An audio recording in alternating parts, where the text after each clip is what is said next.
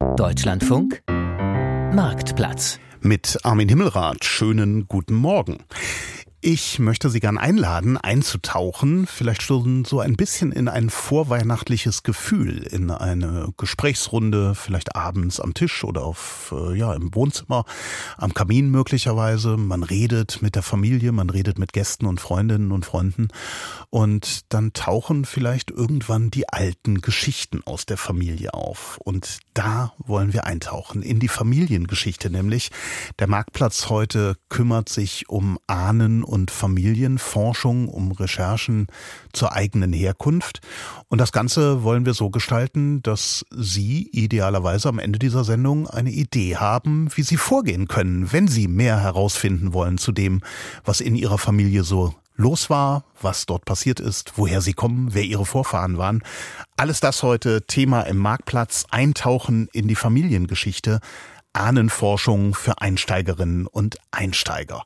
Und wir würden das sehr, sehr gerne mit Ihnen besprechen, von Ihren Erfahrungen hören, von Ihren Fragen, die Sie haben, von Ihren Anregungen und dazu können Sie sich an dieser Sendung beteiligen. Dann landen Sie hier im Studio, landen bei uns akustisch oder per Mail und es gibt ein ganzes Set an Expertinnen und Experten, die Ihnen dann mit Antworten, Anregungen, Einschätzungen zur Verfügung stehen. Und ich freue mich sehr, dass wir diese bunte und sehr kompetente Runde zusammenbekommen haben, kurz vor Weihnachten, vor den Feiertagen. Iris Gedig ist da vom Verein für Computergenealogie in Erftstadt. Schönen guten Tag, Frau Gedig. Guten Tag, Herr Himmelrath.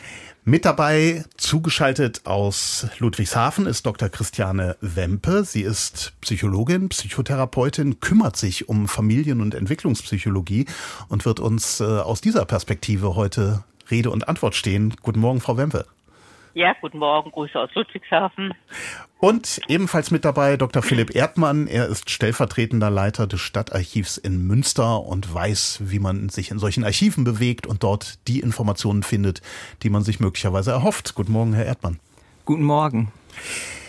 Frau Gedig, vielleicht äh, starten wir einfach mal. Ähm, ich hatte eben gesagt, Sie sind Mitglied des Vereins für Computergenealogie. Da muss man vielleicht erstmal erklären, was das für, ein Verein ist. Aber interessanter ist natürlich noch, was machen Sie eigentlich? Also was interessiert Sie am Thema Ahnenforschung, Familienforschung, Recherche in Familiengeschichten? Äh, zwei Fragen. Ich versuche mal auf die erste einzugehen. Der Verein für Computergenealogie ist ähm, der größte Verein für Genealogie in Deutschland und äh, schon 35 Jahre alt, also schon sehr früh wurde mit der Computergenealogie angefangen. Ich selber bin da Mitglied, interessiertes Mitglied, profitiere von den ganzen Angeboten, die die Computergenealogie bietet.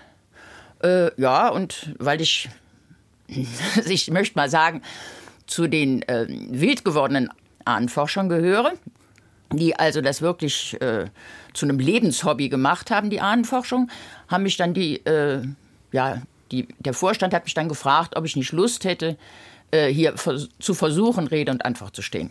Das heißt, äh, Sie sagen, Sie sind eine wild gewordene Ahnenforscherin, äh, kommen aus Erftstadt. Heißt das, Sie, Sie machen so die Umgebung von Erftstadt, haben Sie quasi durcherforscht schon?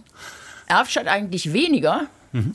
Das Zentrum meiner Ahnenwelt ist eigentlich Aachen alles rund um Aachen. Es hat angefangen mit Würselen, dann hat es sich auf Aachen ausgebreitet und zurzeit äh, ist die Quellenlage in Aachen so sonnig, dass ich mich da also wild austoben kann.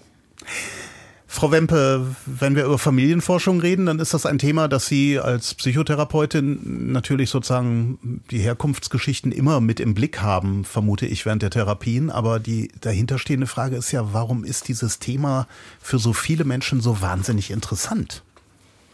Ja, also Menschen kommen ja oft in Psychotherapie, weil sie Probleme mit der Familie haben und auch wissen wollen, wo das herkommt. Und die Familie ist ja ein wichtiger Bestandteil der eigenen Identität und jemand möchte wissen, warum bin ich so geworden, wie ich bin und dann wird eben auch geschaut, wo kommt das von den Eltern her. Und die Familienpsychologie, aus der ich ja wissenschaftlich komme, ist eben eine wichtige Unterdisziplin der Entwicklungspsychologie, wo es eben auch darum geht, wie ähm, prägt die Familie die persönliche Entwicklung, welche Muster werden über Generationen weitergegeben. Und das ist ja ein Thema, was ähm, wirklich viele Menschen ganz persönlich berührt. Ist das ein Thema, das äh, jetzt an so Feiertagen wie Weihnachten oder Feiertagsketten sind das ja äh, regelrecht ähm, besonders hochkommt? Ja, das äh, hört man gerne, dass dann auch die Konflikte kommen, aber natürlich genau. sind das Momente, an denen die Familie zusammenkommt, wo gerade vielleicht auch die ältere Generation vielleicht äh, aus der Geschichte erzählt und die Jüngeren sind neugierig, was gibt's da, wie war mein, wenn die die Enkel sind, wie war meine Mama, mein Papa als Kind. Da gibt's ja nur die Großeltern, die Informationen geben. Ja, und das ist an den Feiertagen, kommt man, glaube ich, unweigerlich. Wie habt ihr früher Weihnachten gefeiert? Ne? Was gab's da für Traditionen? Das ähm, rückt das so bitte ein bisschen ins Blickfeld.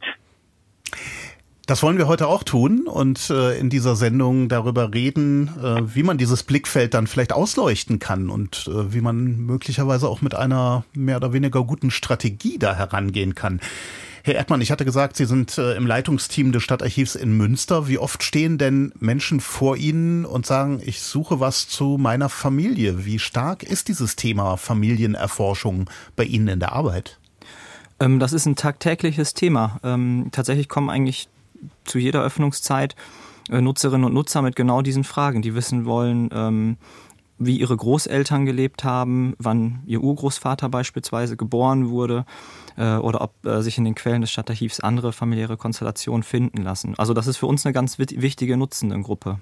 Was ist denn äh, bei Ihnen im Stadtarchiv als kommunales Archiv ähm, äh, die, die Haupt, äh, ja, was sind, was sind die Hauptquellen, die Sie Menschen für Familienforschung zur Verfügung stellen können?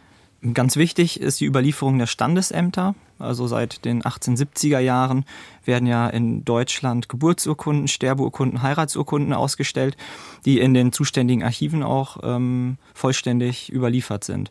Das ist eine ganz wichtige Quelle. Daneben gibt es zum Beispiel noch Adressbücher, die auch seit mhm. fast 150 Jahren ähm, zur Verfügung stehen ähm, ja, oder andere Listen, Steuerlisten zum Beispiel auch, in denen ähm, Bürgerinnen und Bürger, jetzt in unserem Fall der Stadt Münster, aufgeführt werden. Und dann hängt es wahrscheinlich ja auch davon ab, wie prominent oder wie, wie stark in der Öffentlichkeit aktiv jemand war, nach dem ich forsche, oder? Äh, wer prominent war, hat sicherlich mehr Spuren hinterlassen, mhm. ähm, die man dann, dem man nachgehen kann. Ich würde aber behaupten, dass man zu fast jeder Person, zumindest jetzt so in den letzten 150 Jahren hier äh, in Deutschland, irgendwie irgendwelche Informationen finden würde. Vielleicht ist es manchmal nur das Geburtsdatum, äh, aber immerhin. Das ist ja schon mal eine Ansage und vielleicht auch Ermutigung für Sie, wenn Sie anrufen möchten und äh, den ersten Schritt wagen wollen in die Ahnenforschung, in die Familienforschung. Wenn wir über Familienforschung sprechen, Frau Wempe, Sie haben das eben schon mal so angedeutet. Wenn Weihnachten vor der Tür steht, könnte es konfliktreich werden. Es könnte aber auch nostalgisch werden.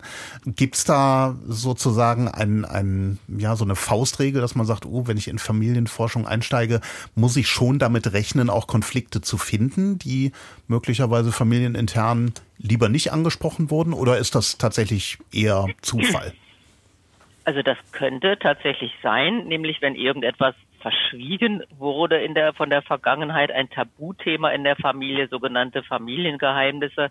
Ne, das, das kann ja auch manchmal sein, dass Kinder spüren irgendwie, ähm, ist da irgendwas, wo drum rumgeredet wird, da gibt es vielleicht ein Kind aus früheren Verbindungen. Es muss jetzt nicht mal was ganz Dramatisches wie mhm. Verbrechen sein, aber ähm, Gerade jetzt durch diese Patchwork-Konstellationen ist das vielleicht auch häufiger. Manchmal erfahren Kinder ja erst beim Tod eines Elternteils im, im Erbe, im Testament, da gibt es plötzlich noch einen, einen erwachsenen Sohn aus einer früheren äh, Beziehung. Ne? Und das, das sind natürlich Dinge, dass dann Fragen aufkommen, warum hat das äh, niemand angesprochen? Das wäre für uns vielleicht interessant gewesen. Wir hätten gerne gewusst, wie das zustande kam, hätten die Personen kennengelernt, vielleicht gibt es die auch schon gar nicht mehr.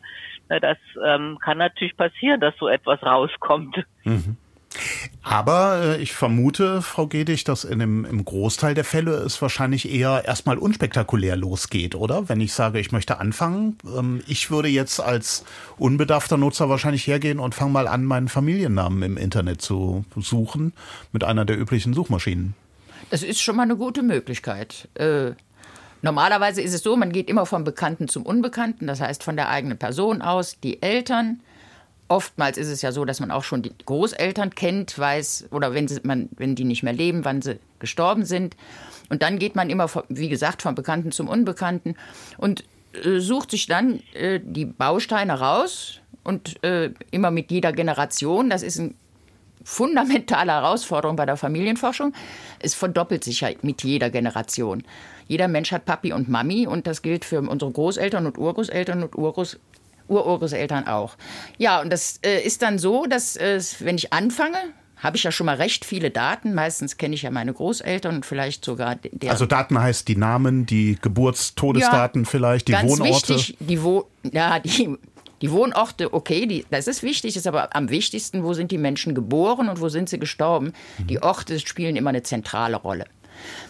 Aber davon mal abgesehen, sollte man ziemlich früh anfangen, sich möglichst immer aufzuschreiben, wo was her ist, die Quelle. Und mhm. wenn es die Tante Alma ist, ist auch eine Quelle, die hat das eben gesagt. Okay? Ähm, die Quellen immer aufschreiben und dann sollte man möglichst früh anfangen, systematisch die Dinge aufzuschreiben. Das System ist ganz wichtig. Ich sagte ja, das ist ganz schnell, werden das ganz viele Menschen, man verliert dann ganz schnell den Überblick und da sollte man versuchen, ein System, es gibt eigentlich ein ganz einfaches System, das sogenannte Kekulé-System, könnte ich auch erklären. Das müssen Sie uns jetzt erklären, wenn Sie hier so ein Stichwort reinwerfen, und zwar möglichst knapp. Ja, ich versuche es. Ein ganz einfaches System. Also, äh, der Proband, das bin ich, derjenige, der forscht, das ist der Proband, der hat die Nummer 1. Der Vater hat das Doppelte, die 2, die Mutter das Doppelte plus 1, die 3. Und so setzt sich das fort, sodass der Großvater väterlicherseits hat die 4, die Großmutter die 5, dann geht es weiter mit der 6 und der 7. Die Frauen haben also immer ungerade Nummern, die Männer immer gerade. Und äh, ich kann dann quasi von der Kekulin Nummer 3657 zurückrechnen auf den Probanden, wie die Linie dann geht. Das ist das Kekulé-System. Man kann es am besten vielleicht auch mal kurz im Internet sich angucken. Sowas ist mhm. immer schwierig ohne äh, ohne dass jemand was sieht, zu erklären. Das ist aber das Einfachste und äh, ermöglicht es, dass man quasi die ganzen Erkenntnisse untereinander auf ein DIN A4-Blatt aufschreiben kann, ohne diese riesen Bäume aufmachen zu müssen. Das heißt, ähm, man hätte in diesem System für jemanden eine Nummer und äh, ja. da auf diesem Blatt oder entweder ja. digital oder tatsächlich als Papier im ja. Ordner oder wie auch immer steht dann drauf, was man über diesen Menschen weiß. Genau. Also es, ich würde immer empfehlen, für Menschen, die ein bisschen computeraffin sind, mit einem einfachen kleinen Genealogieprogramm anzufangen. Ganz wichtig, ich sage immer, wenn ich am Anfang stehe, nie Geld für irgendwas ausgeben, mhm. sondern sich ein kostenloses Programm runterladen. Da gibt es wunderbare Programme. Können Sie direkt eins oder zwei Ahnenblatt, empfehlen? Ahnenblatt. Ahnenblatt. Ahnenblatt. Mhm. Muss man ein bisschen gucken. Das, die bieten natürlich oben die Kosten, die, äh, die, die, die Version an, die was kostet. Ein bisschen runterscrollen findet man die kostenfreie Version und damit kann man anfangen und dann hat man schon dieses Problem, dass man mit den Zetteln durcheinander kommt und dieses ganze Wirrwarr, was dann entsteht, das hat man dann schon mehr oder weniger im Griff. Mhm. Jetzt würde ich gerne mal einen halben Schritt zurückgehen, ähm, Herr Erdmann. Ich hatte ja eben schon gefragt, wie oft kommen Leute bei Ihnen mit, mit Ahnenforschungsanliegen? Ähm, eigentlich kommen die ja zu Ihnen, weil sie etwas suchen, aber haben Sie im Gegenzug vielleicht auch einen Wunsch, was die schon wissen sollten? Also mit welchem Informationsstand es sich gewissermaßen lohnt, bei Ihnen oder anderen Kolleginnen und Kollegen in Archiven vorzusprechen? Ähm, also Voraussetzung ist da gar nichts. Ähm, mhm. Also man kann auch wirklich bei Null starten und da ist dieses System, was Frau Gedig gerade empfohlen hat, glaube ich, total sinnvoll. Ähm, ansonsten gilt eigentlich immer, je präziser die Frage ist, desto präziser können wir auch suchen. Ähm, total hilfreich sind diese festen Daten, also Vorname, Nachname, Geburtsdatum. Der Geburtsort ist natürlich total wichtig. Also wenn ich weiß, dass eine Person in Augsburg geboren wurde, dann würde ich mich nicht nach Münster ans Stadtarchiv wenden, sondern Klar. ans Stadtarchiv Augsburg. Ähm, also so ein paar feste Daten, die man vielleicht sammeln konnte durch Umfragen in der Familie ähm, oder weil man vielleicht noch irgendwo ein Familienstammbuch rumfliegen hat oder sowas. Das ist schon mal ein guter Ausgangspunkt, um damit dann in die jeweils zuständigen Archive zu gehen und nachzufragen. Man darf aber auch jederzeit eine Mail schreiben oder anrufen. Ähm, und wir freuen uns tatsächlich über jede Anfrage, sind ja auch Auskunft verpflichtet. Ähm, mhm. Also Sie erhalten garantiert eine Auskunft aus den Archiven. Wie das im konkreten Fall aussieht, das äh, wollen wir uns mal anhören am Beispiel einer Familienforscherin aus Bonn, die meine Kollegin Laura Ostender getroffen hat. Die Sozialpädagogin Maybrit Thiessen beschäftigt sich mittlerweile seit vier Jahren mit ihrer Familiengeschichte. Schon in der Kindheit entdeckte sie einen alten Familienstammbaum aus dem Jahr 1937. Der finale Auslöser für ihre jetzige Leidenschaft war eine Aussage ihrer Tante, die über einen Bruder erzählte, von dem Maybrit Thiessen noch nie gehört hatte. Am Anfang hatte sie Schwierigkeiten, Informationen zu bekommen. Leider hatte ich da sehr wenig, weil sowohl mein Vater als auch meine Tante da eher uninteressiert waren.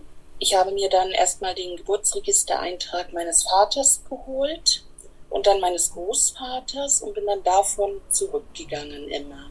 Also erstmal über die Standesämter und später dann über die Kirchenbücher. Aber der Anfang war da schon schwieriger, bis man rausfand, wie muss ich da vorgehen. Auch ein Stammbaum väterlicherseits, der bis ins Jahr 1534 reicht, war ein wichtiger Anhaltspunkt, um mehr über die Familiengeschichte zu erfahren. Frau Thiessen gibt aber zu bedenken, dass auch vorgebliche Fakten durch zusätzliche Dokumente nachgeprüft werden sollten. Es sind einerseits viele Fehler in dem Stammbaum von 1937, der natürlich zeitlich betrachtet einen anderen Zweck hat als die Ahnenforschung, die wir heute betreiben. Dass da einige, die angeblich verstorben sind oder verschollen sind, jüdische Menschen geheiratet haben oder ausgewandert sind, was ich sehr spannend finde. Weitere Schwierigkeiten können auch entstehen, nachdem Quellen gefunden wurden. Viele Dokumente aus dem 20. Jahrhundert sind in der Sütterlin-Schrift verfasst und schwer zu lesen. Maybrit Thiessen sind noch mehr Probleme in den letzten Jahren begegnet zum großen Teil Leseprobleme. Je länger man zurückgeht, desto unsauberer ist es häufig. Ein weiteres Problem ist natürlich, dass gerade im Dreißigjährigen Krieg viel vernichtet wurde, dass da viele Forschende einfach Probleme bekommen, weiter zurückzugehen. Ein anderes Problem ist auch, dass die Vorfahren nicht immer an einem Ort waren. Was bedeutet, man muss auch immer die Ortschaften rundherum schauen oder zum Beispiel die Geburt des ersten Kindes dann im Geburtsort oder Wohnort der Eltern der Mutter suchen. Ein konkretes Ziel verfolgt die 32-Jährige nicht mit ihrer Ahnenforschung. Aber das Wissen, das sie sich in den vergangenen Jahren angeeignet hat, teilt sie mittlerweile in einer Facebook-Gruppe mit anderen historisch Interessierten. Aktuell verfolgt sie eine Familienlinie in Polen weiter. Konkret bin ich derzeit bei meiner Großmutterseite, väterlicherseits wo ich derzeit in polnischen Archiven schaue, dass ich da mehr herausfinden kann, wo die herkamen. Und da muss ich wirklich sagen, die polnischen Archive sind da wirklich wahre Goldgruben, weil sie sehr viel online haben und auch die Archivare und Archivarinnen sehr freundlich sind und da auch gerne behilflich sind, mehr zu finden. Ein Loblied auf die Archivarinnen und Archivare, meine Kollegin Laura Ostender mit dem Porträt einer Familiensucherin, Familienforscherin aus Bonn. Ähm, wenn man diesen Beitrag so hört, Herr Erdmann, ähm, ich spreche Sie jetzt da als Archivar an, nicht weil die so gelobt wurden am Ende, sondern äh, es gibt ja so ein paar Stichworte, wo man sofort hellhörig wird. Ich, bei mir war das zum Beispiel, als ich hörte, ein, ein Ahnenblatt von 1937, also mitten aus dem Nationalsozialismus. Ähm, da muss man ja sozusagen erstmal auch Kontext herstellen, ne? Auf jeden Fall. Ähm, auch das ist etwas, was man äh, in Beratungskontexten, in Archiven dann bekommen kann, wenn man in so einem Lesesaal ist. Also da wird dann auch geholfen, mal eine alte Schrift zu lesen oder vielleicht auch so eine zeitliche Einordnung zu geben. Das ist aber ja vielleicht auch gerade das, was diese Familienforschung so spannend macht. Also nicht nur Lebensdaten herauszufinden, sondern diese dann auch in die jeweilige Zeit einzuordnen und zu fragen, was war denn da im Nationalsozialismus überhaupt und ähm, Zwei Dinge gehören dazu, zu Forschung und damit eben auch zu Familienforschung. Das eine ist eben Transparenz herzustellen, also zu dokumentieren, wo die Informationen herkommen. Und das andere ist dann auch kritisch zu hinterfragen, in welchem Kontext, in welchem Zusammenhang diese Informationen entstanden sind. Und das ist gerade bei der äh, bei Quellen aus der NS-Zeit total wichtig, dass man überlegt, ähm, ob das denn wirklich alles so richtig ist, was da zum Beispiel niedergeschrieben wurde. Ich habe Frau Gedig hier ganz heftig nicken hören, als äh, die äh, Bonner äh, Familienforscherin sagte, oh, man muss auch aufpassen, es gibt immer wieder Fehler in Akten. Äh, in, in, den Dokumenten, in den amtlichen ja. Dokumenten hoffe ich jetzt mal, da gibt es nicht so viele Fehler, obwohl sich da auch verschrieben wird und sicherlich auch in Einzelfällen was falsch dokumentiert wird. Äh, allerdings in den äh, die ja, ich sage jetzt mal aus den 30er Jahren zahlreich überliefert sind, ähm, ist es natürlich so, in der nationalsozialistischen Zeit mussten ja viele Leute einen ARIA-Nachweis machen. Viele wurden dann auch angesteckt, selber zu recherchieren. Das heißt, die Pfarrämter, die damals hauptsächlich dafür zuständig waren und auch die Standesämter, die sind überflutet worden mit Anfragen. Und wenn die jetzt, wie das beispielsweise bei mir der Fall war, ich habe also haufenweise Schmitz in meinen Vorfahren, und ähm, wenn dann an einem Ort Matthias Schmitz eben einfach sich angeboten hat, dann hat man auch schon mal den falschen Matthias Schmitz rausgesucht. Ich denke, dass es weniger war, um irgendwas falsch zu machen, sondern mehr der Situation geschuldet, dass die äh, von Anfragen überflutet wurden und man was dokumentieren musste und man wollte die Leute nicht im Regen stehen lassen. Eintauchen in die Familiengeschichte. Das ist unser Thema heute hier im Marktplatz. Es geht um Ahnenforschung für Einsteigerinnen und Einsteiger und die Frage, wie gehe ich eigentlich vor, wenn ich mehr herausfinden möchte, was in meiner Familie los war, wo sie herkommt, welche Menschen es dort gab und was die getan und getrieben haben. Mit dabei ist auch Herr Thomsen aus Bamberg, der uns angerufen hat. Guten Tag, Herr Thomsen. Ja, hallo, hier ist Björn Thomsen aus Bamberg. Der Name sagt schon, ich habe sehr norddeutsche Wurzeln. Mhm. Und äh, da habe ich auch, weil ich mittlerweile der letzte Mohikaner bin mit in meinem äh, Strang der Familie, äh, ein bisschen Probleme. Ich stecke dabei äh, herauszufinden, was mit meinem Großonkel passiert ist. Der wurde äh, in den 30er Jahren vom Küchentisch weg äh, abgeholt von der Gestapo in einem kleinen Dorf mhm. hinter, hinter Schleswig, kurz vor der dänischen Grenze. Mein Vater war damals als Kind zufällig zu Besuch bei den Großeltern und hörte das Getrappel der Stiefel noch auf, dem, äh, unter, äh, also auf der Decke äh, von, der, von seinem Zimmer, wo er schlief, weil oben fand das Ganze statt. Und am nächsten Tag war der Onkel weg. Und ähm, irgendwann, Jahre später, kam dann eine Urne zurück und es stellte sich also heraus, das ist alles nur, kann ich natürlich alles nicht äh, live äh, wiederholen, sondern das äh, sind die Erzählungen meines Vaters, der damals mhm. Kind war, ähm, dass der offenbar in das KZ Sachsenhausen oder Oranienburg verschleppt worden worden war, aus äh, Gründen, die mir bisher nie klar geworden sind. Angeblich gab es irgendeine Denunziation dort am Dorf, mhm. dass da jemand am Stammtisch irgendwas gehört hat, was er weitergegeben hat an irgendeinen Reichsleiter und so weiter. Ähm, und ich würde eigentlich nur gerne wissen, gibt es eine Möglichkeit, dass man bei einem äh, ehemaligen KZ, also auf deutschem Boden äh, sich befindet, heute ja in Brandenburg, ähm, dass es da quasi äh, eine, eine, eine, Datei gibt, welche Leute, das, über die Namen der Leute, die dort mhm. mal Insassen waren, weil ich bin ziemlich sicher, dass die Nazis über jeden Quark äh, ein Buch geführt haben. Äh, und äh, das war noch vor dem Krieg. Also die, die Urne kam schon acht, äh, kam 38 schon zurück. Mhm. Und äh, gerüchteweise war das Vergehen, was mein Großonkel gemacht haben soll, äh, dass er beim Kartenspielen im Wirtshaustisch äh, gesagt hat, Leute, ich habe kein gutes Gefühl, ich denke, der Hitler bringt uns wieder Krieg. Äh, und diese Aussage, die hat wohl manchen Leuten schon gereicht, weil das irgendwie Wehrkraftzersetzung gewesen wäre. Jedenfalls, ich würde gerne einfach mal wissen, kann man das irgendwie rausfinden, was, also ob, ob, das, ob das überhaupt stimmt mhm. mit, dem, mit, dem Lager, mit dem Lager Oranienburg bzw. Sachsenhausen. Das Einzige, was offenbar tatsächlich äh, der Fall ist, ist, dass 1938 eine Urne zurückkam und dass 1945 bei Kriegsende in diesem Dorf seltsamerweise sich niemand an den Großonkel erinnern wollte, weil sie alle ein schlechtes Gewissen hatten, weil sie ihn vermutlich alle mit denunziert hatten. Das war ein Dorf mit drei Familien.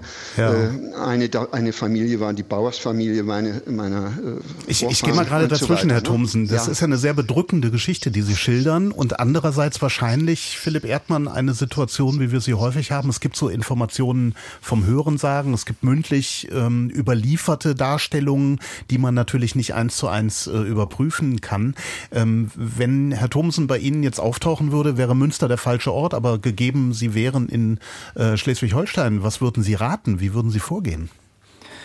Ähm, also auf den ersten Blick klingt diese Geschichte gar nicht mal so unwahrscheinlich. Also das ist äh, so ein Schicksal, das sich äh, im Nationalsozialismus durchaus genauso ereignet haben kann.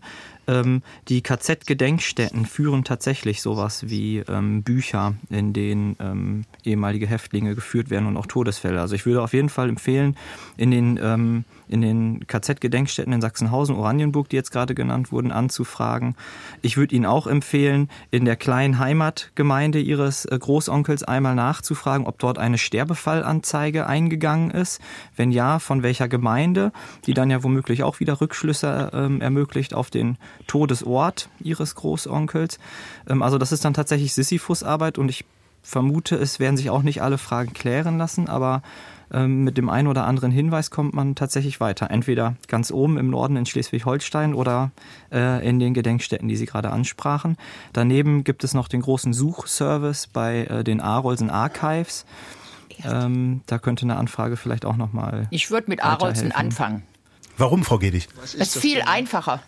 Äh, Arolsen Internationaler Suchservice, Archiv, ähm, ist nach dem Krieg äh, in Arolsen, in dem Ort Arolsen, in Hessen ist das, ne? Ja, genau. Entschuldigung, dass ich mich da dazwischen gegrätscht nee, habe. Nee, Aber ich würde anfangen damit, weil da ist inzwischen so viel online. Die haben so viel in ihrer Datenbank, äh, dass und vor allen Dingen auch mit einer Anfrage bei, also erstmal in der Datenbank gucken, das ist Arolsen Archives mit Google einfach zu finden. Und dann, wenn, muss man nicht unbedingt Ergebnisse kriegen, aber es ist schon sehr wahrscheinlich, dass man Ergebnisse kriegt, sollte man auf jeden Fall auch nochmal Arolsen per E-Mail anschreiben. Das ist also überraschend, äh, wie viel da kommt und gegebenenfalls sowas vorliegt. Aber es ist sehr wahrscheinlich, weil das ja sehr früh war. Das wurde, wie Sie richtig sagen, Herr äh, Thomsen, wurde das sehr akribisch dokumentiert, alles in der Nazizeit. Äh, sodass sie davon ausgehen können, dass was zu finden ist. Ich würde mit Arzen anfangen, weil ähm, da sie als erstes schon mal einen Überblick kriegen. Und außerdem bin ich sehr, ein sehr ungeduldiger Mensch, deswegen gucke ich immer als erstes in den Datenbanken nach. Sie machen ja auch Computergenealogie, das jo. muss ja dann vielleicht auch so sein. Ähm, ich würde gerne Frau Wempe noch mal mit an dieser Stelle äh, ins Boot holen, denn das hier ist ja eine Zeit äh, und ein, ein sehr bedrückender Fall und eine Zeit, die möglicherweise auch wirklich belastende Einzelheiten zutage tritt. Gibt es irgendwie eine Variante, wie man sich wappnen kann für eine Erforschung der Familiengeschichte in diesem Bereich? Ja, also es ist ja schon fast für, zumindest für den Vater äh, traumatisch gewesen, ne, dass dann Menschen kommen, die ja. einfach einen Bruder abholen.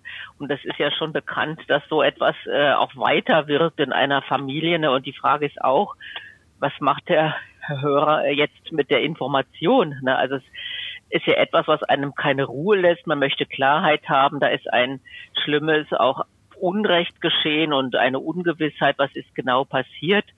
Und je nachdem, ich meine, jetzt gab es keine persönliche Beziehung zu diesem Onkel, aber über den Vater eben die Verknüpfung, wie weit hat das vielleicht sich auch ausgewirkt, war das immer bedrückend, hat manchmal mitgesprungen, wenn über diesen Onkel gesprochen wurde. Der hat ja eine Lücke hinterlassen.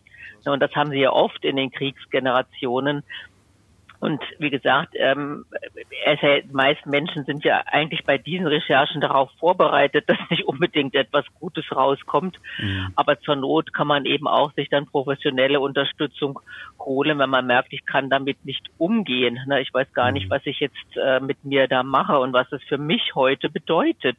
Ne? Also es gibt Themen, wenn jemand eben nicht weiß, wo es ein Elternteil oder so verblieben, das lässt einfach keine Ruhe. Ne? Das ist etwas Unerledigtes und dann wäre es schon gut, äh, in einer Beratungssituation zu gucken, wie kann ich damit umgehen, damit auch weiter zu leben, einen inneren Frieden zu finden, einen Abschied zu finden. Mhm.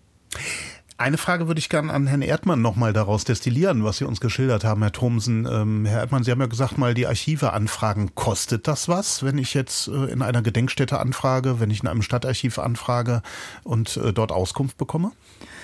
Ähm, in der Regel nicht.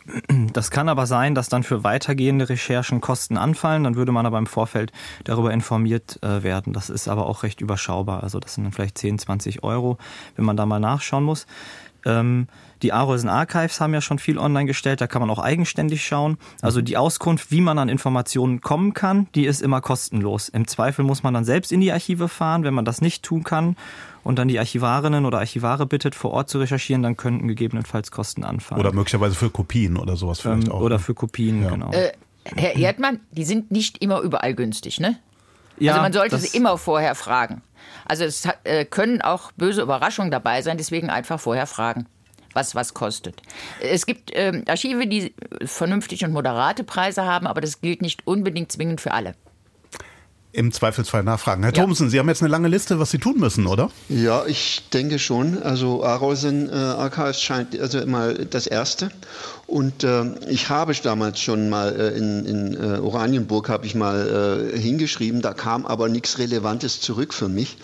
Mhm. Ähm, und deshalb hatte ich gedacht, es gäbe quasi irgendwie so eine äh, ja quasi staatliche Generalliste, weil die Aufarbeitung der, der Nazi-Hinterlassenschaften ist ja, glaube ich, eine staatliche Aufgabe seit, mhm. seit 49. Ähm, und es geht ja hier nicht um ein, ein, ein Lager äh, irgendwo in, im hintersten, in der hintersten Ukraine oder mhm. äh, sonst wo. Da, da hätte ich auch Dinge zu suchen, aber das ist ein anderer Teil meiner Familie. Ähm, die mir, mir ging es eigentlich nur darum, was ist da passiert, weil hinterher halt auch das große, man hörte nichts aus diesem mhm. Dorf. Da wollte niemand den überhaupt gekannt haben. Mhm. Man, äh, die, die, die Überlebenden, also sprich äh, die, die Eltern, also die alten Eltern, die ihren Hof schon aufgegeben, abgegeben hatten an den Onkel, äh, die hatten nachher äh, auf einmal nur noch, nur noch ihr Häuschen, weil mhm. die, äh, die Ackerflächen waren dann auf einmal von den, von den anderen äh, Landwirten auf einmal in Beschlag genommen, weil da irgendeiner im Grundbuch rumgefingert hatte. Da ist etliches gelaufen und das große Schweigen. Und äh, wie gesagt, mein Vater war damals vier, fünf, sechs Jahre alt, äh, als, die, äh, als das Ganze stattfand. Und der kann das natürlich nur aus, Kindergesch mhm. äh, aus Kindermund. Und Nachfragen ging dann auch nicht wirklich, oh. weil äh, seine Mutter, also die Bruder, äh, die Schwester von dem, der da verschleppt wurde, die ist auch schon 1960 oder so gestorben. Umso wichtiger, in die Archive zu gehen ja, und nachzufragen. Ja. Wir drücken Ihnen jedenfalls die Daumen, dass Sie diese Lücke im, äh, ja, in der Familiengeschichte, die sich da auftut und die Sie ja sehr beschäftigt, äh, dass Sie die schließen und ähm, an die Informationen kommen. Vielen Dank für Ihren Anruf und danke, dass Sie eben auch diese schwierige Geschichte mit uns geteilt haben, Herr Thomsen. Viele Grüße nach Bamberg und wir wechseln zu Frau Kollewe, die angerufen hat. Guten Tag. Ja, hallo, Kathleen Kolewe. Oh, Entschuldigung, ja, Kolewe, dann machen wir es auch richtig. ja, Frau Kolewe, was hat Sie zum Hörer greifen lassen? Ja, noch so eine schlesische Geschichte im Endeffekt. Mein Vater war acht, als er aus Mielitsch in der Nähe von Wroclaw, heute Brest oder früher Breslau, ja. äh, fliehen musste. 1945 und er ist nur mit seiner Stiefmutter geflohen. Der Vater äh, hatte dort eine Tankstelle, soweit komme ich zurück. Ich war auch dort schon vor Ort und habe mir das angeschaut und wollte jetzt eigentlich noch ein bisschen weiter zurückgehen zu meinem Urgroßvater. Und ähm, allerdings sind die Kirchenbücher mit der Kirche in Milic verbrannt. Und ähm, also wie gesagt, ich war vor Ort, habe dort leider keine weiteren Hinweise gefunden. Ich weiß, dass äh, der Urgroßvater eine Gärtnerei hatte, aber ich weiß auch schon den Vornamen nicht, weil ich halt äh, auf diese Kirchenbücher nicht zurückgreifen kann. Im Internet existieren so verschiedene Listen, wo man so mh, hm, erahnen kann, das könnte er gewesen sein, aber ich, wie gesagt, ich finde keine validen Daten. Und ähm, die Adresse ist zwar bekannt, ähm, wo der Urgroßvater gewohnt hat, aber ich komme halt nicht weiter zurück. Jetzt wäre meine Frage, gibt es irgendwo noch eine Möglichkeit, entweder Kopien von Kirchenbüchern, kann ich mir nicht vorstellen, dass es existiert, aber man kann ja mal danach fragen, oder noch irgendwelche anderen Hinweise. Also gerade ähm, ähm, so in Schlesien da so nachzusuchen, ist nicht ganz so einfach. Ich hatte auch äh, Kontakt aufgenommen zu den vertriebenen Verbänden, ähm, auch zu anderen, die mit meinem Vater geflohen sind aber die leben teilweise auch schon gar nicht mehr. Also die Frage ist, wo kann ich noch danach suchen? Herr Erdmann, können Sie Hoffnung machen?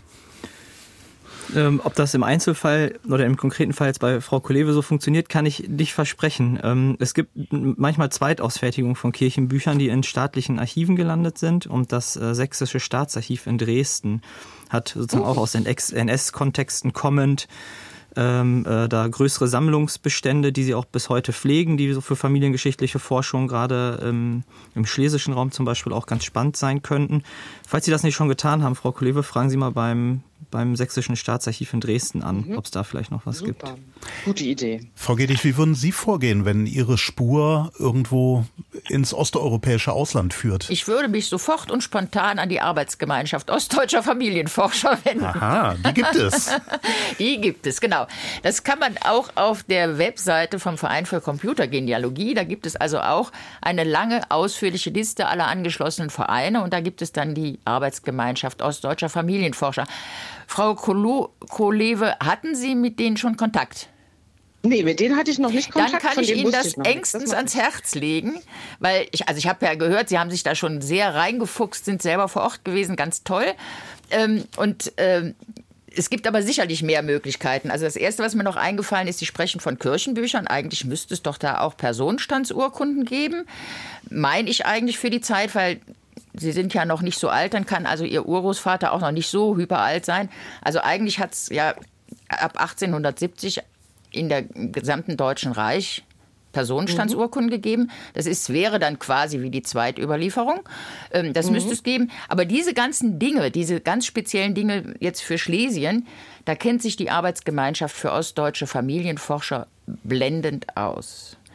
Super an. Das klingt gut. So mache ich das. Vielen klingt, Dank. Klingt so, als äh, stürmen Sie gleich an den Rechner und legen los. Ja, das kann ich auch empfehlen. Frau Kelewe, ganz herzlichen Dank für Ihren Anruf und für die Frage. Und wir wechseln nach Berlin zu Herrn Tunsch. Schönen guten Tag. Einen schönen guten Morgen an alle in der Runde. Herr Tunsch, ich lese hier auf meinem Monitor, äh, Sie haben ja ein Vorgespräch geführt mit den Kolleginnen und Kollegen, dass Sie derjenige sind, der den Stammbaum in der Familie führt. Wie kam es dazu? Ja, äh, es war ja schon manchmal angesprochen, die NS-Zeit ähm, hat auch mich getriggert sozusagen, allerdings auf eine andere Art und Weise. Ich habe einmal ein altes Realienbuch geschenkt bekommen von 1934. Äh, die Jahreszahl sagt, da war dann schon ein Abschnitt enthalten über Ahnenforschung, wie man mhm. das macht, was man alles aufschreibt. Und äh, das fand ich spannend und dann habe ich einfach angefangen, alle meine Großeltern, die damals alle noch lebten, zu fragen und das aufzuschreiben, äh, einfach erstmal auf Karteikarten, wie weit sie sich zurückerinnern konnten. Manchmal waren dann nur noch Namen da aber manchmal auch Geburtsdaten und kleine Geschichten. Aber ich würde gerne auch hier noch einmal eine Lanze für die mündliche Überlieferung brechen, denn ich habe dann anhand dessen, anhand dieses Interesses mich auch oft vor allem mit meiner Mutter unterhalten. Die Familie meiner Mutter stammt aus dem nördlichsten Böhmen, früher auch als Schluckenauer Zipfel bekannt. Das ist dieses kleine äh, Gebiet, was äh, nördlich des Lausitzer Gebirges bereits in das Niederland geht. Mhm. Und äh, erst durch meine Mutter habe ich erfahren, dass mein Großvater 1938, als die Völkerbundskommission unter Lord Runciman in dem Ort St. Georgenthal, heute Hirzetin Podjedlovu, war, dass mein Großvater mit ihm gesprochen hat. Und sowas findet man natürlich nicht in Archiven, sowas äh, bekommt man dann nur, wenn man mit darüber spricht. Mhm. Wie äh, sichern Sie diese mündlichen Überlieferungen? Haben Sie die aufgeschrieben? Haben Sie die aufgenommen möglicherweise als, als Kassetten noch oder als Videoaufnahmen? Oder wie, wie haben Sie das äh, sozusagen für sich verfügbar gemacht? Das war schwierig, weil meine Mutter sich immer gewehrt hat, etwas aufzuschreiben. Dann habe ich sie gefragt, ob sie äh, einfach so ein kleines Audiogerät damit Aufnahmen machen würde. Aber ich habe dann äh, in äh, mehreren Jahren hintereinander immer wieder äh, kleine Videoaufzeichnungen gemacht, wo ich sie vor der Kamera gefragt habe. Und äh, ich habe dann praktisch immer das aufgeschrieben, was ich fragen wollte zu bestimmten Personen, wie sie im äh, Verhältnis zu anderen standen. Da ging es aber vor allen Dingen nicht nur um die reinen Daten, sondern um Geschichten, äh, aus denen sich ja letztendlich die Geschichte bildet. Und das Interessante ist dann wirklich, wenn man einige solcher Fakten hat, kann man sie später auch nochmal überprüfen. Äh, es war zum Beispiel nicht ganz klar, ob mein Urgroßvater oder mein Ururgroßvater die Eiche auf dem Marktplatz des Ortes gepflanzt hat. Und mhm. jetzt vor kurzem habe ich durch Zufall getroffen auf der äh, Webseite dieses Ortes, dass die 1908 gepflanzt wurde. Das heißt, es muss mein Urgroßvater gewesen sein. Und sowas kann man dann nachher auch nochmal überprüfen. Aber ganz wichtig ist wirklich äh, auch über diese Dinge zu sprechen. Wir haben auch immer gesagt, der Vater meiner Mutter, mein Großvater, der hat früher immer Geschichten erzählt und wir haben immer als Kinder die Augen verdreht, ach, immer wieder die alten Geschichten. Aber die, die er am meisten erzählt hat, mit denen er uns am meisten genervt hat, die haben wir uns auch gemerkt. Das heißt, wenn ich das richtig höre, Sie würden durchaus dazu raten, die Feiertage jetzt mal zu nutzen, mit oder ohne Kassettenrekorder das Thema überhaupt aufzubringen? Auf jeden Fall. Und solche Geschichten nicht nur aufschreiben, äh, wir wissen es aus dem Faust, was du schwarz auf weiß besitzest, kannst du getrost nach Hause tragen. Mhm. Aber äh, das sagt der Schüler, der nicht als besonders intelligent bekannt ist im Faust, sondern ganz wichtig ist, dass auch die mündliche Überlieferung erhalten bleibt, weil da bleibt das erhalten, was für nicht nur für einzelne Menschen, sondern für eine ganze Familie wichtig ist. Und auch wenn die Geschichte manchmal nicht ganz äh, richtig sei, zu sein scheint oder es da Widersprüche gibt, ähm, einfach die Geschichte immer weiter erzählen. Das nehmen wir so mit, Herr Tunsch. Ich danke Ihnen sehr für diesen Anruf und äh, ja, für dieses mutmachende Gespräch. Vielen herzlichen Dank. Vielleicht kann ich da eins aus psychologischer Sicht ergänzen. Also es gibt ja bei uns diesen Begriff des subjektiven Familienbilds. Also wenn Sie jetzt äh, drei, vier Familienmitglieder fragen, werden Sie natürlich eine unterschiedliche Sicht jeweils bekommen. Man sagt im Englischen auch ein His and Her Family, wenn man Paare zum Beispiel befragt. Ja. Aber nichtsdestotrotz, es geht ja eben jetzt mal im Gegensatz zu diesen objektiven Fakten einfach um die Bedeutung, die das für einen hat. Ne, was macht man mit so einer Geschichte? Und man setzt sich eben ein, ein eigenes Bild zusammen. Und das ist eben ganz schön, dass in der Familie sich dann aus verschiedenen Perspektiven vielleicht auch ein, ein komplexeres Bild äh, ergibt. Und das ist eben, wie gesagt, auch gar nicht so wichtig, äh, was stimmt. Ne? Man sagt ja auch, Wahrheit gibt es nur im Plural. Ne? Also jeder sieht die Familie eben anders, aber das ist eben die Familiengeschichte, die tradiert wird, die für die Nachkommen äh, erhalten bleibt. Und das gehört aus Ihrer Sicht dann auch dazu, dass man so mehrere Perspektiven mit möglicherweise unterschiedlichen ähm, Blickweisen, auch mit unterschiedlichen Darstellungen, auch Faktendarstellungen vielleicht einfach aushält?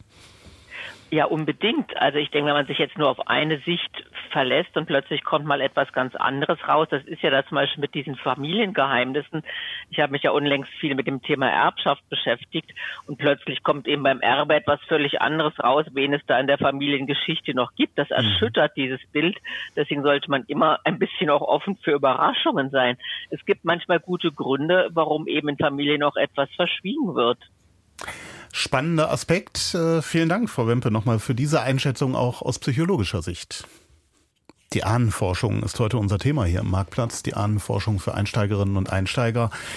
Jetzt sind wir schon äh, in einigen Fällen gelandet, in denen wir durchaus ja mit Anruferinnen und Anrufern zu tun hatten, die sehr weit sind.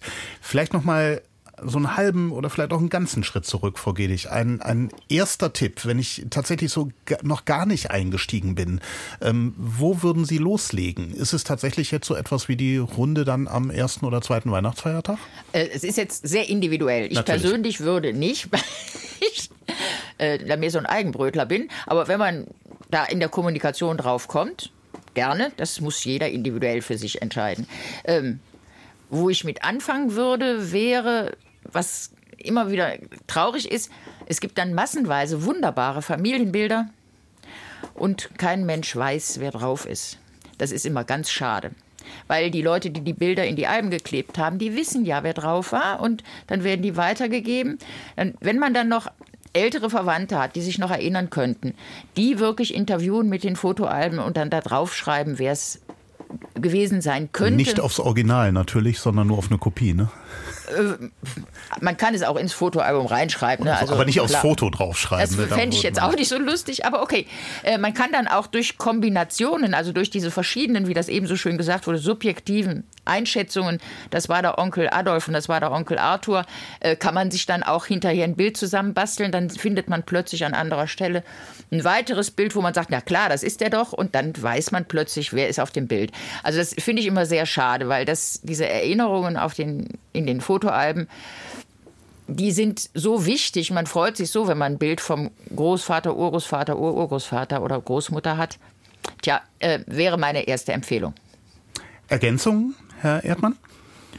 Ähm, es ist jetzt mehrfach angeklungen bei Herrn Tunsch, gerade eben bei Frau Gedig, ähm, dass das Sprechen oder Fragen von, von älteren Angehörigen total wichtig ist. Das äh, kann ich nur unterstreichen. Man kann ja auch mal ganz unverfänglich einsteigen und erst mal fragen, ob irgendjemand weiß, ob schon mal überhaupt jemand in der Familie irgendwo irgendwas aufgeschrieben hat oder sich mit diesem Thema beschäftigt hat. Mhm. Und ich glaube, in fast allen Familien gibt es irgendwo irgendwen, der oder die das schon getan hat. Und dann hat man schon mal vielleicht irgendwie Vorarbeiten, auf die man aufbauen kann. Auch Einsteigerinnen und Einsteiger in der Anforschung müssen vielleicht nicht bei Null anfangen und die Weihnachtstage sind eine gute Gelegenheit, da mal nachzufragen. Angerufen hat uns Herr Dill aus Laufen. Schönen guten Tag. Ja, schönen guten Tag. Erzählen Sie uns von Ihrer Frage, von Ihren Nachforschungen, die Sie vielleicht schon betreiben in der Familie. Ja, also äh, ich habe recht spontan gerufen. Es geht um meinen Urgroßvater. Der war ein Richter, äh, auch während äh, des Naziregimes. Und die Familiengeschichte lautet so, dass er wohl immer behauptet hat, er sei ähm, versetzt worden ähm, an die Front und hätte dort, weil er sich geweigert hätte, Todesurteile zu unterzeichnen. Mhm. Also das war die Geschichte.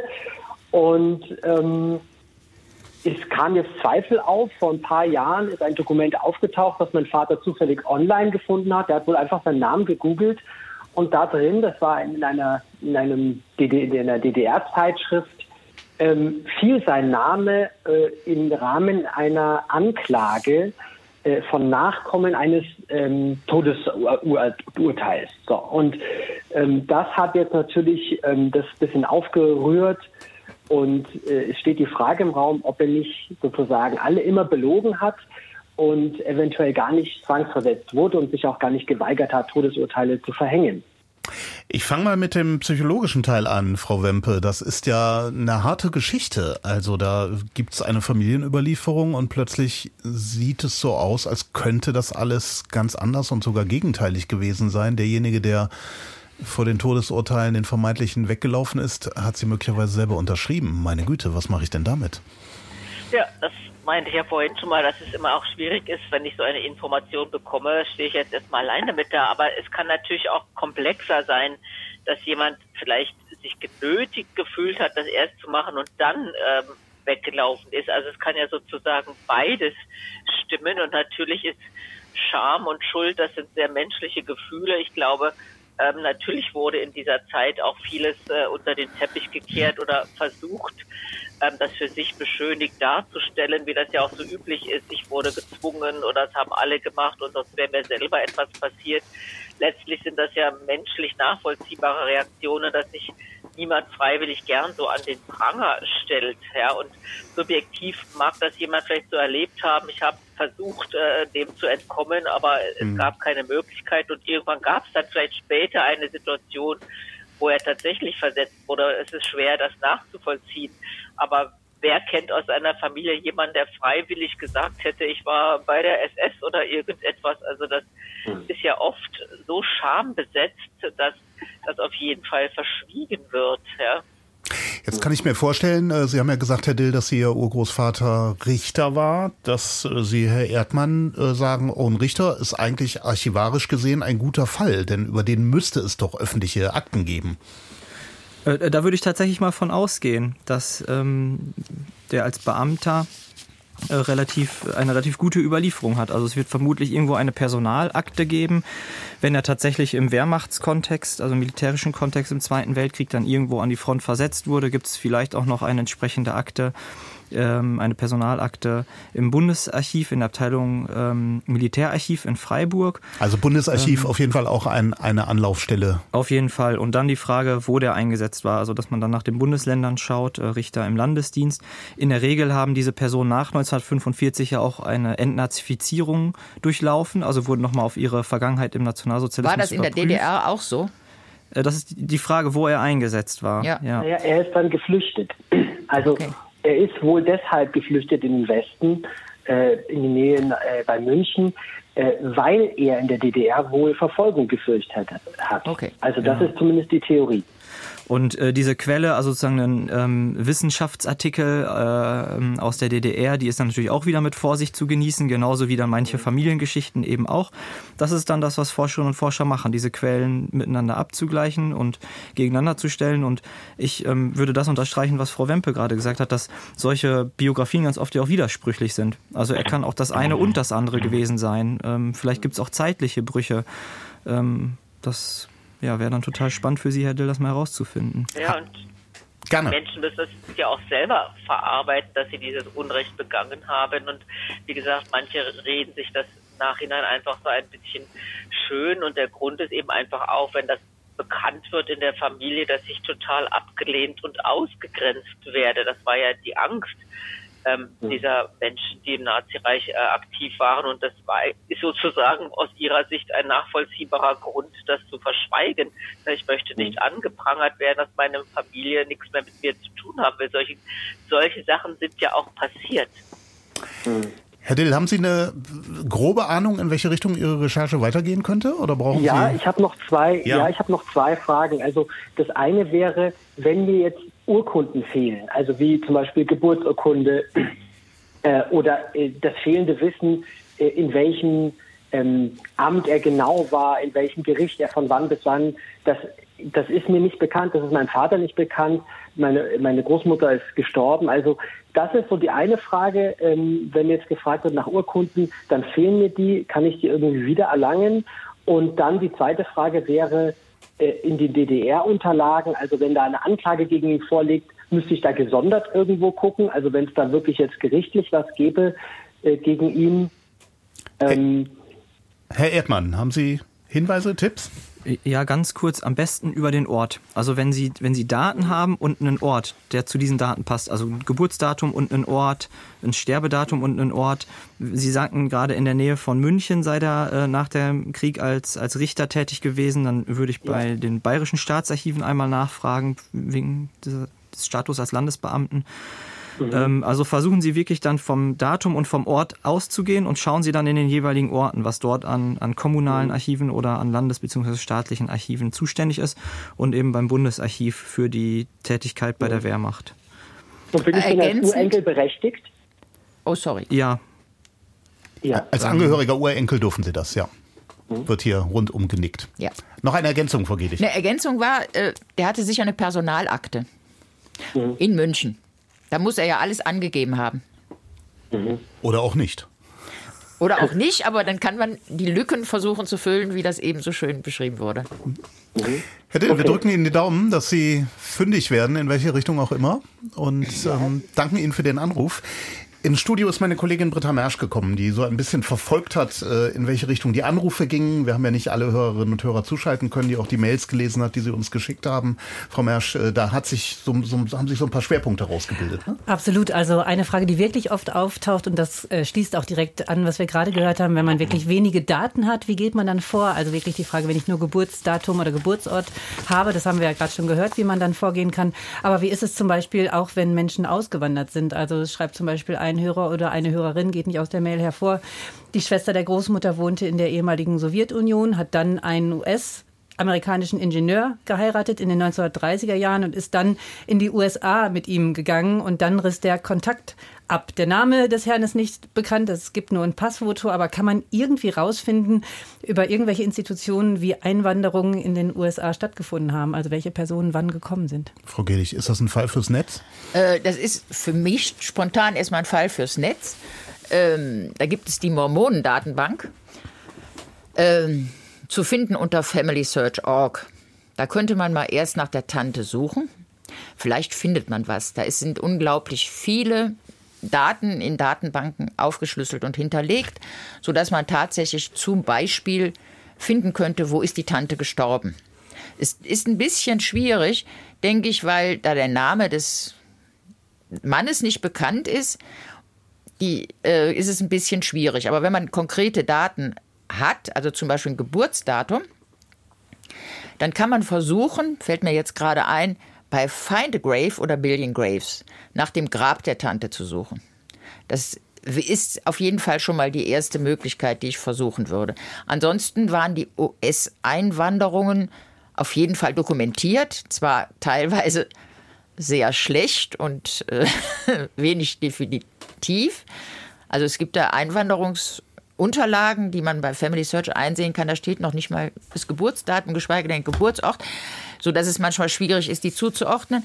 Aber in der Zeit wird das wohl vernünftig dokumentiert worden sein. Ähm, es gibt auch Schiffslisten bei familysearch.org, ähm, die man einsehen kann. Alles ist natürlich noch nicht erschlossen, aber das wäre so mein erster Anlaufpunkt. Vielleicht, wenn die Auswanderung aus Deutschland erfolgte, noch der Hinweis, dass das Deutsche Auswandererhaus in Bremerhaven äh, auch entsprechende Archivmaterialien vorhält.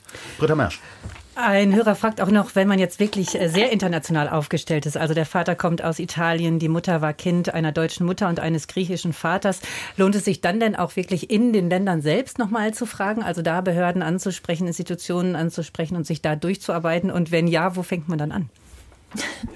Immer am Anfang. immer, genau. Es taucht immer wieder auf. Wir haben es jetzt immer wieder gehört. Ich fange immer an mit dem, was ich weiß. Ganz wichtig ist der Ort. Ne? Wenn ich ein Vorfahren in Florenz habe, dann frage ich als erstes in Florenz nach. Ähm, ja, oder in Athen oder wie auch immer. Unterlagen gibt es all überall auf dieser Welt. Die sind natürlich vielleicht in Griechenland weniger gut erschlossen als in den Niederlanden. Aber das macht ja nichts. Das ist ja immer die Herausforderung, es ist ja immer der Spaß, das Rätsel zu lösen. Wir haben eine weitere Anruferin, die aus Hanau sich gemeldet hat. Guten Tag, Frau Borowski. Ja, guten Tag in die Runde. Wonach suchen Sie? Ich suche nach meiner Tante und nach meiner Cousine.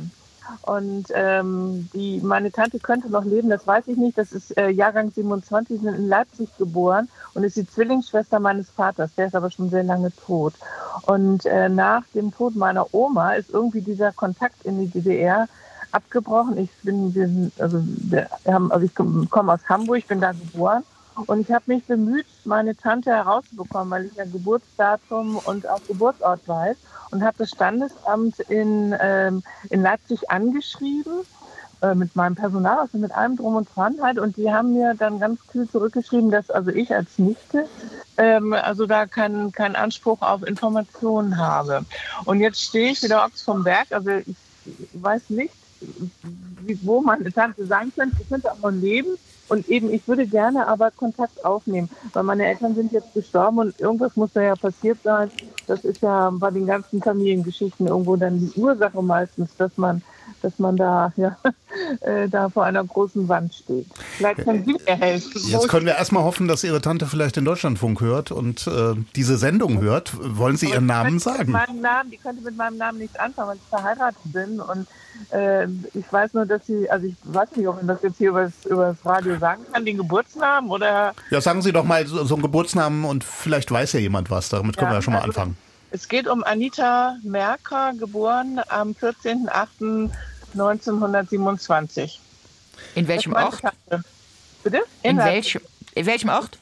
In Leipzig. In Leipzig. Ja. Und wissen Sie, wo die Tante gewohnt hat? In Leipzig, Gott. In Leipzig. Ja, das weiß ich wahrscheinlich schon nicht mehr. Nein. Okay. Wir haben zwar Pakete gepackt, aber das habe ich als Kind gemacht. Da weiß ich die Adresse den nicht. Ehenamen haben Sie den? Hier, hier, geht direkt die Recherche los, Sie sehen das schon. Okay. Ja, also ich weiß, dass Sie einen Herrn Wunderlich irgendwann mal geheiratet haben. Okay. Aber ob das noch so ist oder nicht, weiß ich nicht. Ich, ich gebe das mal äh, nach Münster weiter zu Philipp Erdmann, weil wir haben ja hier eine andere Situation als die, die wir bisher hatten, Herr Erdmann. Bisher ging es ja um Menschen, die tot sind. Da ist es etwas leichter vielleicht im Archiv. Hier geht es um eine möglicherweise noch lebende Tante. Äh, müssen wir da andere Auskunftsrechte beachten oder haben wir andere Wege, die wir gehen können? Ja, äh, also ähm, dieses, dieses Recht hat ja Frau Borowski gerade schon einmal kurz geschildert. Ähm, das ist tatsächlich so, dass da bestimmte ähm, personenbezogene Informationen ähm, erst herausgeben werden dürfen, wenn wir wissen, dass diese Personen nicht mehr leben. Ähm, Ausnahmen gibt es für ähm, direkte Verwandtschaften, also wenn ich nach meinen Eltern oder Kindern, also sozusagen in gerader Abstammungslinie suche, dann ist das kein Problem, aber alles, was dann links und rechts davon liegt, mhm. eben als Nichte, wird ein bisschen schwierig. Ähm, das hat ja auch gute Gründe, dass es diese, diese Gesetze und diese, diese Schutzvorkehrungen gibt. Ähm, ja, mit solchen Aufrufen könnte es dann vielleicht funktionieren. Ähm, es gibt ja auch noch öffentliche ähm, Unterlagen, zum Beispiel Adressbücher. Und wenn man jetzt weiß, dass ähm, die Frau Merker ähm, in den späten 20ern in Leipzig geboren ist, vielleicht in den 30ern dort auch noch gelebt hat, dann würde ich mal schauen, ob es Adressbücher aus Leipzig gibt. Und vielleicht findet man den Familiennamen in dem Adressbuch und kann sich dann so ein bisschen weiter vorarbeiten und findet vielleicht hier oder dort noch eine andere Spur, einen Hinweis auf, ähm, auf, auf Eheleute oder wie auch immer. Und das Adressbuch gibt es im Zweifelsfall im Stadtarchiv in Leipzig?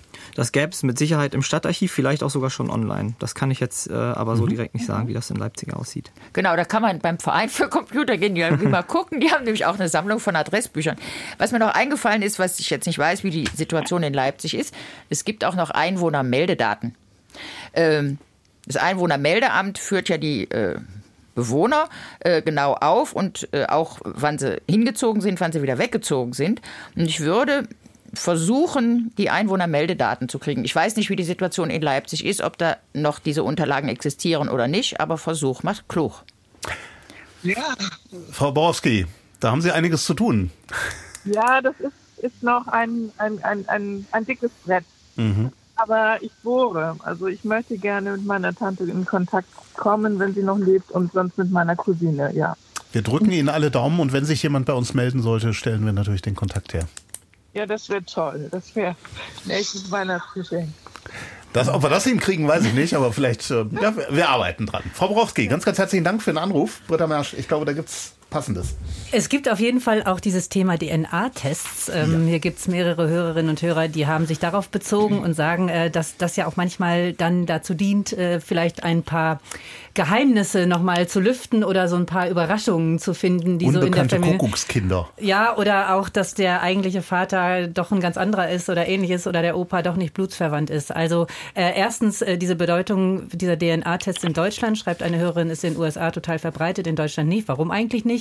Und was ist denn eigentlich, wenn Familien dann irgendwelche Geheimnisse aufdecken oder ich auf einmal finde, weiß nicht, mein Onkel hat doch noch ein anderes Kind mit jemandem gehabt oder so. Äh, behalte ich das dann für mich? Mache ich das offen? Äh, wie kommuniziere ich das in der Familie? Frau Gedig, fangen wir mal an mit, den, äh, mit der Frage der Bedeutung. Wie, wie stark ist dieser Trend und stimmt diese Beobachtung im englischsprachigen Raum oder in Amerika? Gibt es das mehr als bei uns? Äh, ja, das ist eigentlich aus der USA gekommen. Mhm. Äh, da hat das eine ganz große Bedeutung, hat auch hier immer mehr Bedeutung. Ich selber mache das, habe mich da noch nie, ehrlich noch nie mit beschäftigt. Das liegt aber sicherlich daran, dass ich dass es einfach mir mehr Spaß macht, in irgendwelchen Papieren zu wühlen. Und äh, dieses Thema mit dieser geschichtlichen Wahrheit ist dann so, dass ich dann sage, okay, sicher habe ich auch einige Kuckucksvorfahren, das ist ganz sicher so. Äh, das kann gar nicht anders sein. Zwar wahrscheinlich nicht besonders viele, weil die Welt ja doch sehr ähm, geordnet auch früher war. Ähm, aber es ist eine Geschichte, wo ich mich noch nie mit beschäftigt habe. Und wenn man dann was rausfindet, äh, was würde ich damit machen? Also ich finde ja, das. Das, das finde ich auch ganz schwierig. Ich würde auch, wenn ich mich kurz einmischen darf, ja. ich nicht, ob das früher so viel anders war. Es wurde nur vielleicht besser äh, vertuscht. Und bei mir sitzen dann manchmal Menschen, wo später irgendetwas rauskommt oder ein Fragezeichen plötzlich ist, ist das wirklich der Vater? Es gibt ja keine hundertprozentige Sicherheit und es gibt ja so Zahlen, dass äh, doch ein erheblicher Prozentsatz von 10 bis 15 Prozent tatsächlich nicht die Väter sind, die äh, im Stammbuch stehen. Aber es gibt ja heute eben diesen Begriff der sozialen Vaterschaft und viele sprechen dann von ihrem biologisch oder leiblichen Vater, aber es gibt gar keine Beziehung. Ne? Also es wäre aber trotzdem erstmal ein schwerer Schlag für die Identität, dass mir etwas verschwiegen wurde, ne, dass ein wesentlicher Teil meiner Identität mir ein Leben lang vielleicht etwas vorgeschwindelt wurde. Und das ist, glaube ich, das Hauptproblem. Und das hinterfragt dann auch natürlich die Beziehung zu der Mutter. Ne, warum hat sie das zum Beispiel nie äh, öffentlich gemacht? Würden Sie, Frau Wempe, so weit gehen und sagen, da muss man besonders vorsichtig sein, wenn da jetzt so ein Angebot irgendwie per Mail reinflattert, Gentest für 150 oder 300 Dollar ähm, und, äh, und ich, ich gucke mal, was es so gibt und wer dann noch auftaucht? Ja, also ich finde, das ist sozusagen noch viel bedrohlicher, ne, weil das ja, ja. nun wirklich meine Identität ausmacht. Es sind die Hälfte meiner Gene sind eben von einem Vater und ähm, das äh, verändert ja plötzlich mein ganzes Bild auf alles. Ne? Wer bin ich jetzt? Ähm, ich bin nicht der Mensch, der ich bisher dachte mit diesem Vater und dieser Mutter, weil plötzlich rauskommt, das ist gar nicht mein Vater. Also das ist schon ein massiver Einbruch sozusagen in die eigene Identität, ja, und auch ein, ein ähm, Verrat. Es wird oft als Verrat auch von der Familie empfunden, dass dem Menschen ein Leben lang etwas vorgemacht wurde. Ne? Auch für den Stiefvater schlimm. Ja. Britta Mersch macht nochmal weiter hier mit Mails. Eine Frage, die auch immer wieder auftaucht, ist, was ist eigentlich, also wie sortiere ich eigentlich das ganze Material, was ich finde? Anna Lammers zum Beispiel sagt, ihre Mutter hat zu den Familien ihrer Eltern Ahnenforschung betrieben, teilweise bis ins 14. Jahrhundert, ganz viel Material gesammelt, Fotos, Briefe, Tagebücher etc. Das ist jetzt aber alles sozusagen in Papierform da. Gibt es denn da jetzt auch die Möglichkeit, nach dem Tod der Mutter dieses Material zu sortieren, vielleicht auch zu digitalisieren, damit es dann weiter ausgewertet werden kann? Wie geht man da am besten vor? Herr Erdmann und Frau Gedig, glaube ich, müssen dazu was sagen. Äh, ich brauche da wenig zuzusagen. Frau Gedig hat ja ganz am Anfang schon gesagt, äh, Struktur ist total wichtig, das unterstütze ich. Genau. Da gibt es verschiedene Verfahren, da muss auch jeder Mensch seine eigene Struktur vielleicht finden. Ähm, aber da ist Frau Gedig die Expertin. Es ist, wie ich eingangs sagte, ein Genealogieprogramm würde ich mir auf jeden Fall ein kostenloses Genealogieprogramm runterladen äh, und da die Daten eingeben, weil die Massen lassen sich so am besten verwalten. Da können Sie dann auch alle Quellen, die Sie haben, eintragen. Die nummerieren Sie einfach von 1 bis 150 durch oder wie viel es auch immer ist und schreiben dann das als Quelle mit zu der Person, wo Sie die Unterlage dann zu haben. Und dann können Sie sich entscheiden, das auch entsprechend abzulegen und dann gucken sie in ihr Programm und sehen, aha, das habe ich aus der Quelle 46, dann kann ich die Quelle 46 aufschlagen und weiß, was drin steht. Sie können auch Teile aus Quellen zitieren, den wesentlichen Inhalt der Quelle. Das ist, halte ich für eine ganz wichtige Angelegenheit, immer den wesentlichen Inhalt stichwortartig zu notieren, damit man weiß, um was es geht, ja. Ahnenblatt heißt das Programm. Sie hatten das vorhin schon mal gesagt, wir wollen es an dieser Stelle noch mal kurz erwähnen. Mhm. Jetzt haben aber auch manche das Problem, dass sie sagen, sie arbeiten mit Programmen, die dann auf einmal nicht mehr auf neueren Rechnern laufen. Was macht man denn dann, wenn man Daten in andere Programme importieren möchte? Geht das immer problemlos? das sollte das eigentlich immer problemlos gehen. Da gibt es einen Standard, wie man diese Daten übertragen kann. Das ist der sogenannte GetCom-Standard. Ähm, und äh, den, den kann man dann von einem, da kann man einen Export sich wünschen und diese exportierte Datei, die dann das, äh, die Endung GED hat, nee, ja, ist ja egal, GED hat, die können Sie dann wieder importieren in das, in jedwedes andere Programm. Problematisch wird es nur bei so verspielten Programmen, die so ganz, ganz fürchterlich viele Möglichkeiten haben, Wohnort und alles Gedöns zusätzlich einzugeben. Die, das kann es schon mal sein, dass die sich nicht so ganz mit äh, dem neuen Programm dann vertragen. In der Regel kann man aber davon ausgehen, dass man diesen ganzen Firlefanz sowieso nicht genutzt hat, sondern sich auf die einfachen Grundstrukturen, ähm, ja, dass man die belassen hat und dann lässt sich die Übertragung immer ganz einfach regeln. Zum Abschluss unserer Runde ganz kurz die Frage an Sie alle. Ähm, welche Lücke in der Familien, eigenen Familienforschung würden Sie gern füllen? Gibt es eine Person, nach der Sie noch suchen? Frau Gedich. Äh, Oder haben Sie alles ausrecherchiert? Das kann ich nicht sagen, das habe ich wahrscheinlich nicht. Ich habe dann irgendwann mal im 30-jährigen Krieg aufgehört und habe mich äh, weil da ja viele Kirchenbücher äh, verschwunden sind, habe mich dann deswegen mit einer großen Website, die ich hier an dieser Stelle doch gerne noch erwähnen möchte, nämlich das Familienbuch Euregio EU. Ähm, da habe ich also über 600.000 zusammenhängende Familiendatensätze zusammengesammelt mit Kollegen und Freunden zusammen. Okay, äh, eine Lücke weiß ich nicht. Äh, Habe ich eigentlich keine mehr, die ich bewusst ja. füllen möchte. Herr Erdmann, gibt es bei Ihnen ein Familienprojekt, das Sie noch betreiben? Ich habe noch nicht mal angefangen. Ich habe aber auch noch ein bisschen Zeit und ich habe zum Glück hier und da Leute, bei denen ich weiß, dass sie schon mal angefangen haben. Also ich fange nicht bei Null an. Frau Wempe, Sie haben Schlusswort. Ja, also ich hatte auch mal als junge Frau eine, eine Recherche nach meinem verstorbenen Onkel, dessen Grab ich persönlich gesucht habe in der Normandie. Das habe ich als extrem berührend in Erinnerung. Es war auch ganz wichtig für meine Mutter, so ein Leben, einen Beweis zu haben, dass er dort wirklich liegt und verstorben ist. Und das fand ich schon so ein sehr früher Anfang. Und das, das wäre jetzt so jemand, da weiß man nicht viel, der ist so jung gestorben, äh, der mich noch beschäftigt. Das war mein einzig lebender Onkel von mhm. dieser Seite. Und ja, das äh, geht mir aber auch noch so ein bisschen nach. Was, was wäre gewesen, wenn dieser Mensch in unserem Leben einfach da gewesen wäre? Ich danke Ihnen allen für Ihre persönlichen Einblicke, für die Beteiligung, alle, die angerufen haben, besonders aber Iris Gedig, Christiane Wempe und Philipp Erdmann, die hier diese Runde bestritten haben. Armin Himmelrath verabschiedet sich am Mikrofon. Machen Sie es gut.